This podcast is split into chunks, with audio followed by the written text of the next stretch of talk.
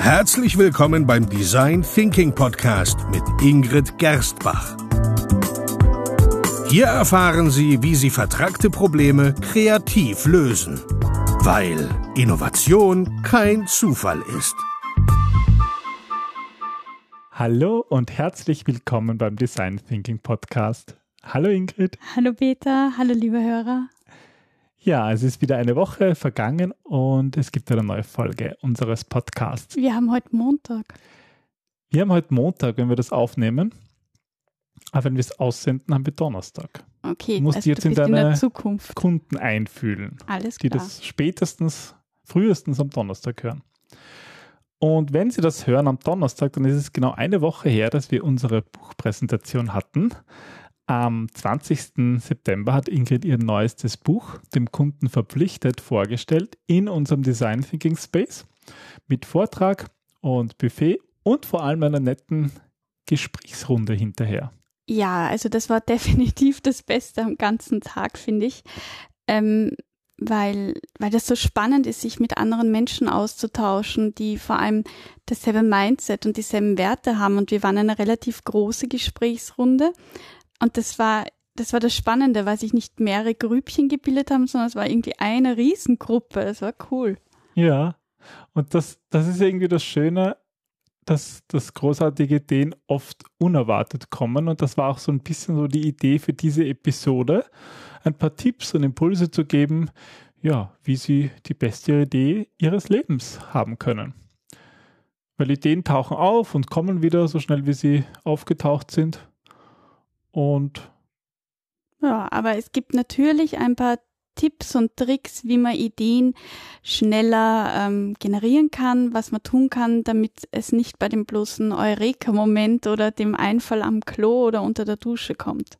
Ja, und ähm, alle, die den Design Thinking Prozess oder auch unser Podcast schon länger verfolgen, ähm, es gibt ja in, in 4x4 Design Thinking die Phase 3 zum Ideen generieren, wobei die an sich ja aus zwei Teilen, aus zwei Abschnitten besteht, wie du eigentlich immer wieder ganz wichtig erwähnst. Und bevor wir zu unseren konkreten Tipps kommen, erklär doch mal, was eigentlich dabei so wichtig ist.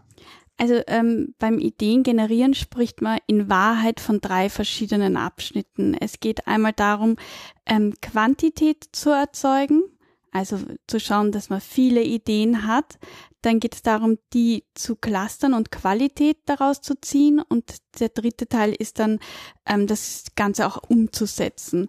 Ich möchte mich jetzt auf diese zwei Abschnitte konzentrieren, das Ideen generieren, wo es wirklich darum geht, dass man viele Ideen zu einem bestimmten Problem oder, oder einer Herausforderung hat.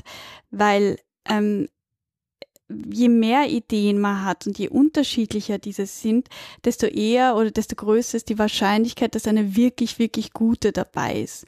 Deswegen heißt es in diesem Abschnitt auch, dass man wild denken darf und dass man andere nicht kritisieren soll, weil Oftmals ist es so, dass wenn wir etwas aussprechen, so wie uns der Schnabel gewachsen ist, jemand anderen zu einem Wort, zu einem Begriff, zu einem Bild, einer Mhm. Assoziation einfällt, der darauf aufbaut, worauf wieder ein Dritter aufbaut und so entstehen in Wahrheit die besten Ideen.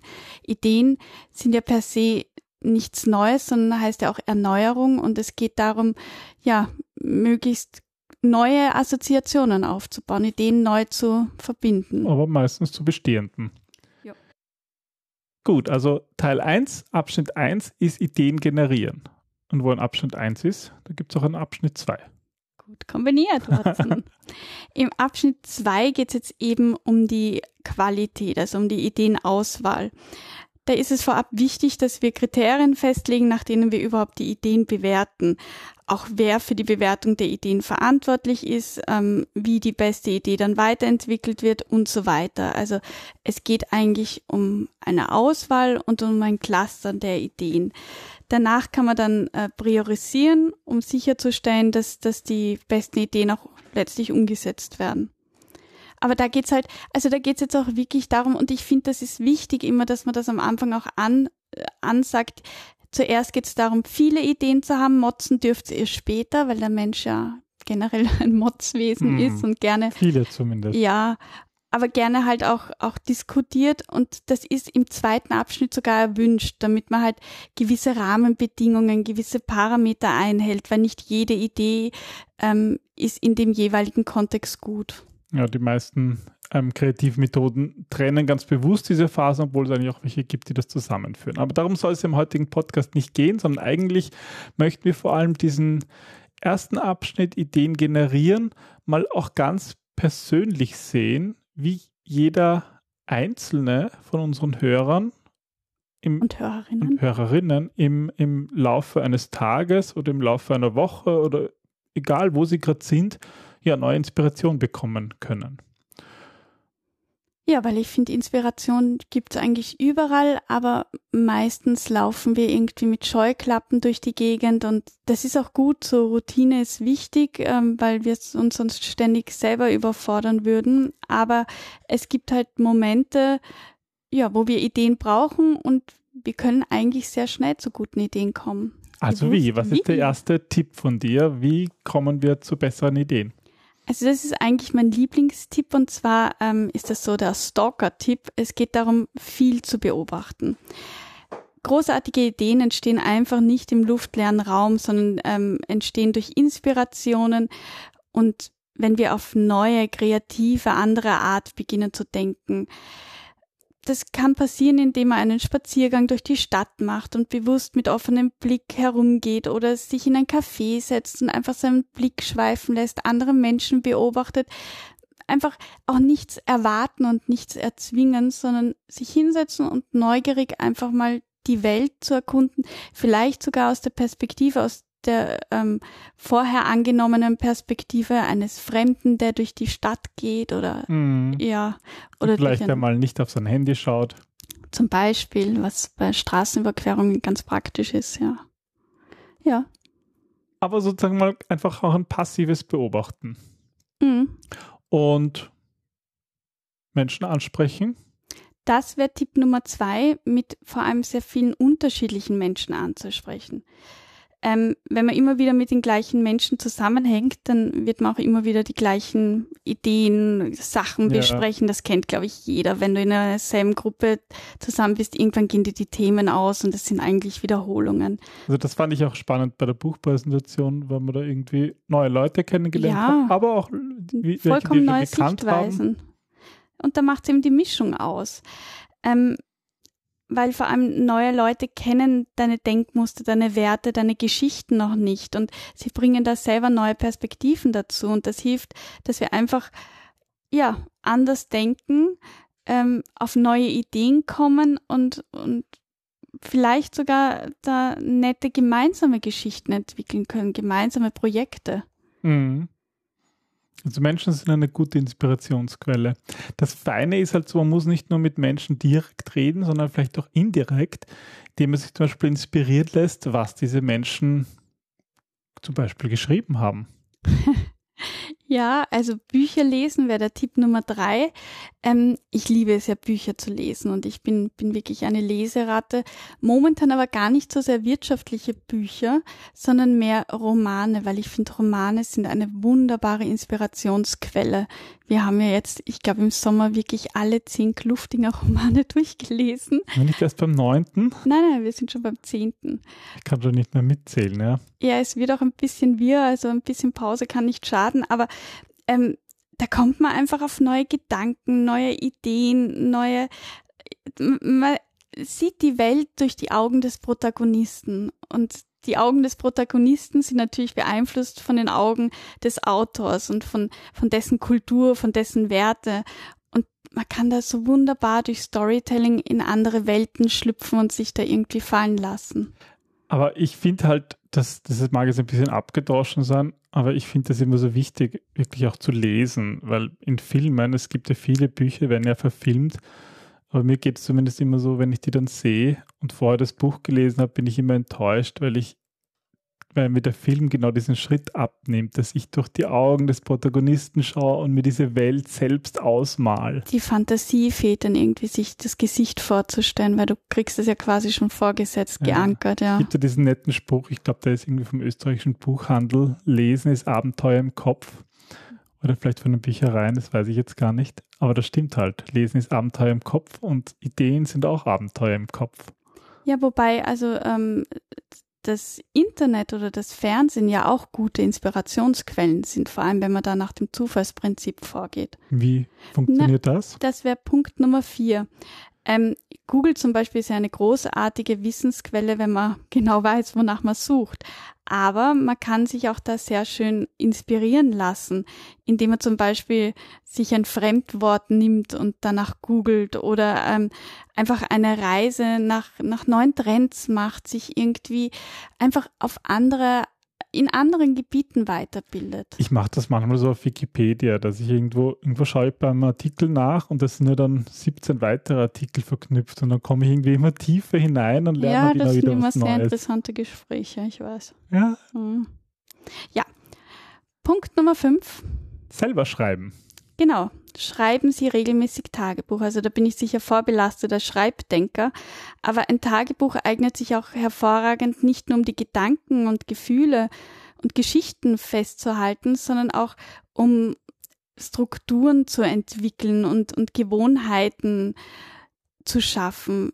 Zum Beispiel, wenn du ähm, jeden Tag deinen Eintrag mit folgenden Worten beendest, hier ist meine neue Idee für den Tag und dann schau einfach, was dir einfällt. Was, was könnte diesen Tag besonders machen? Mhm. Wie, welche, welche Inspiration, welche Intention könntest du für den heutigen Tag setzen? Und dazu helfen natürlich auch die anderen neuen Tipps und Tricks. Ja. Aber es gibt ja dann auch, ähm, das ist ja eigentlich auch schon eine, eine Übung, dieses tägliche, ähm, tägliche Tagebuchschreiben. Auch gut ist, ist alles, was, was den, den, nicht nur den Geist, sondern auch den Körper entspannt und lockert. Genau, da wären wir bei Punkt Nummer 6, das Meditieren.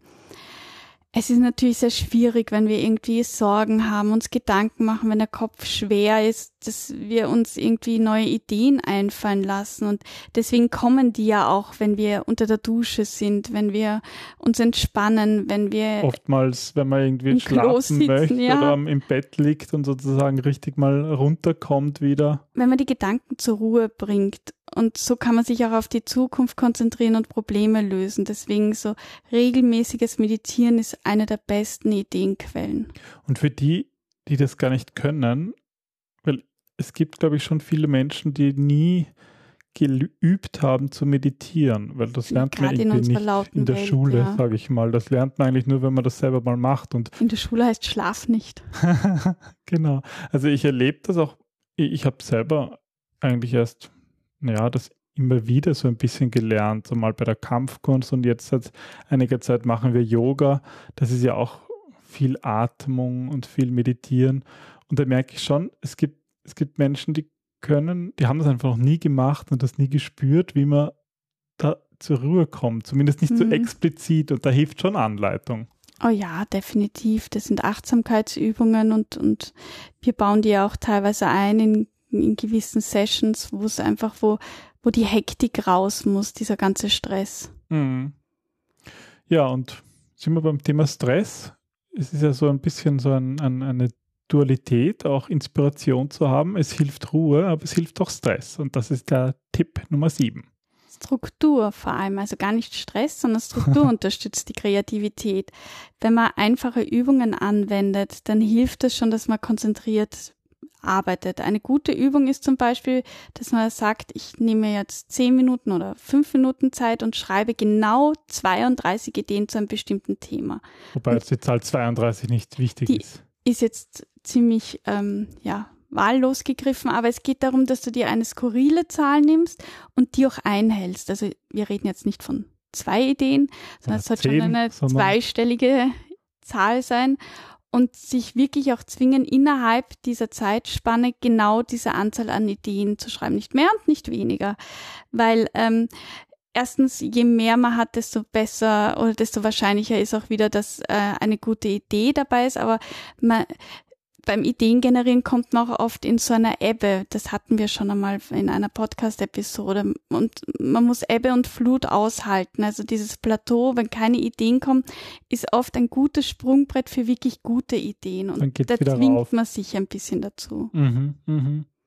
Ja, also strukturierte Übungen, wie zum Beispiel 32 Ideen in 10 Minuten. Ja, und ganz am Anfang hatten wir schon diesen Tipp, einfach mal nur so zu beobachten, ganz unabhängig von konkreten Lösungen. Aber auf der anderen Seite ist es auch möglich, ähm, ja, für ganz konkrete bestehende Probleme sich neue Lösungen zu überlegen. Genau, weil oft ist es ja so, dass die besten Ideen daher stammen, dass wir ein eigenes Problem lösen. Also die ähm, Conflicts sind ja so entstanden, dass der ähm, W. Äh, Kellogg's ähm, für kranke Patienten ein ein Genussmittel oder ein Frühstück gesucht hat, das sie möglichst gut verdauen können. So sind die, die Cornflakes entstanden. Oder falls du dich erinnern kannst, wie schneidet man eine Cremeschnitte so, dass man sich nicht komplett anpatzt? Hat jemand mal ein Besteck erfunden? Ja, ein Schweizer hat irgendwie das, das Cremeschnittenmesser erfunden. Also einfach aus dem Grund heraus, weil er sich selber so darüber geärgert hat. Das heißt, ähm, wenn ein Produkt nicht den eigenen Standards genügt, dann ähm, ja, warum keine bessere Lösung dafür erschaffen? Weil oft ist das Problem ja nicht nur eins, das wir haben, sondern das auch viele andere Menschen stört. Und das könnte die beste Idee ihres Lebens sein. Definitiv. Die Cremeschnitten. Und eine sehr gute oder die auch eine, eine potenzielle beste Idee ihres Lebens bekommen Sie möglicherweise dann, wenn Sie mal zurückdenken, ähm, vielleicht an Ihre Kindheit oder an einen großen Traum, den Sie früher mal hatten. Es geht also darum zu träumen. Ja, aber träumst du nur in deiner Kindheit? Das ist ja traurig. Es geht um, um Träume generell, also einfach die im Schlaf arbeitet unser Un Unterbewusstes ja ähm, das, was es am Tag erlebt hat, ab. Also da verarbeiten wir die ganzen Dinge. Und ähm, wenn wir schlafen, dann hören wir vielleicht auch manchmal innere Botschaften oder Dinge, die wir uns nicht getraut haben zu denken oder wir durchdenken das Ganze einfach neu. Und deswegen kommen in Träumen gute Ideen und es geht darum, dass man, ähm, also meistens, mir geht es zumindest so, bin ich dann zu faul und zu müde aufzuspringen und das aufzuschreiben, beziehungsweise glaube ich, freust du dich nicht, wenn ich mitten in der Nacht das Licht aufdrehe und schreibe. Aber Manchmal wäre das ganz gut, weil man denkt sich, man behält das im Kopf und schreibt es dann, dann am Morgen nieder und dann ist es weg. Also ruhig öfters mal an, an die Träume denken ähm, oder sie eben aufschreiben. Und sich vor allem nicht dann ähm, davon abschrecken lassen, dass vielleicht dieses Gekräcksel in der Nacht nicht viel Sinn ergibt, ja. Manchmal dann schon. Das ist normal, glaube ich. Und du darfst da nicht denken, na, ist eh ein Unsinn und das nicht mehr machen, sondern am besten immer Papier und Bleistift stehen haben. Es ist auch Oder eine gute so eine, Inspirationsquelle. So eine, so eine spezielle Tinte, die in der Nacht leuchtet. Dann weckt man seinen Partner nicht ist, auf. Na, dann weckt man den Partner nicht auf. Ja, du könntest auch rausgehen schreiben. Langweilig, okay. Ja, Tipp Nummer 10, da geht es darum, neue Verbindungen zu suchen. Was meinst du damit? Also gute Ideen sind eben schon zwei bestehende Lösungen neu miteinander verknüpft. Wenn man jetzt zwei verschiedene Dinge hernimmt, die vielleicht auf den ersten Blick nichts miteinander zu tun haben und sich überlegt, wie die gemeinsam etwas Neues ergeben können. Also du hättest zum Beispiel gerade einen Bleistift hoch und hast einen, einen Kopfhörer, also dein Headset auf. Wie kann man das verbinden? Frag mich jetzt nicht wie. Ich weiß es nicht, aber ähm, einfach inspirieren lassen von dem, was man sieht und sich kurz hinsetzen und sich überlegen, was es da für neue Lösungen geben könnte, für neue Ideen. Vielleicht. Ähm, Wenn es nichts ist, dann ist es nichts, aber manchmal kommt halt etwas. Genau. Das ist einfach Inspiration. So ist es. Ja, ich hoffe, dass Sie mit einem von diesen zehn oder am besten mit allen zehn gleichzeitig viel Erfolg haben, weil ich glaube, das muss man einfach machen. Um Inspiration zu bekommen, muss man vor allem tun. Da sind wir ähm, wieder bei dem, bei dem Thema, dass man ja sich, sich es einfach tun muss und sich dran halten muss und es lang tun muss und nicht immer sofort was rauskommt. Man kann das nicht erzwingen. Nein, aber wenn man es nicht probiert, dann wird man es nie wissen. Und so wie du sagst, es geht darum zu tun und zu machen und sich nicht abhalten zu lassen von irgendwas, was irgendjemand anderer womöglich vielleicht denken könnte. Und dann ist sie irgendwann mal da. Die beste Idee ihres Lebens. Genau. Viel Spaß dabei. Ja, viel Erfolg. Tschüss. Tschüss. Bis zum nächsten Mal.